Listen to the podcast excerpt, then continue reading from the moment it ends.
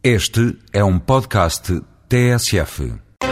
Na edição de hoje, Carlos Zorrinho, chamado Senhor Lisboa, explica o que é a famosa e polémica estratégia definida durante a presidência portuguesa da União Europeia no ano 2000. Essa estratégia, naturalmente, aposta sobretudo no conhecimento, no capital humano, porque essa é a única maneira de nós podermos competir com países emergentes, como a China, o Brasil, a Rússia, a Índia e outros países, e ao mesmo tempo mantermos uma dimensão humanista e um modelo social que nos distingue e nos dá identidade. E, portanto, como essa estratégia foi definida na presidência portuguesa, e aliás em larga medida também concebida na presidência portuguesa, ficou com esta designação, que muito nos orgulha, a estratégia de Lisboa, e é de facto o caminho que nós europeus temos para continuarmos a ser competitivos sem perder a nossa identidade num mundo cada vez mais global. Mas na altura tem ideia do que é que levou a presidência portuguesa a avançar por esse caminho, a pensar porquê a necessidade de adotar uma estratégia desse nível? Nós vivíamos no ano 2000 num momento de grande expansão económica à escala mundial. A ideia que havia era que, de alguma maneira, o crescimento era quase ilimitado e a tendência seria para haver um forte crescimento no mundo. Mas a questão fundamental era como é que a União Europeia podia fazer parte desse processo de globalização e crescimento,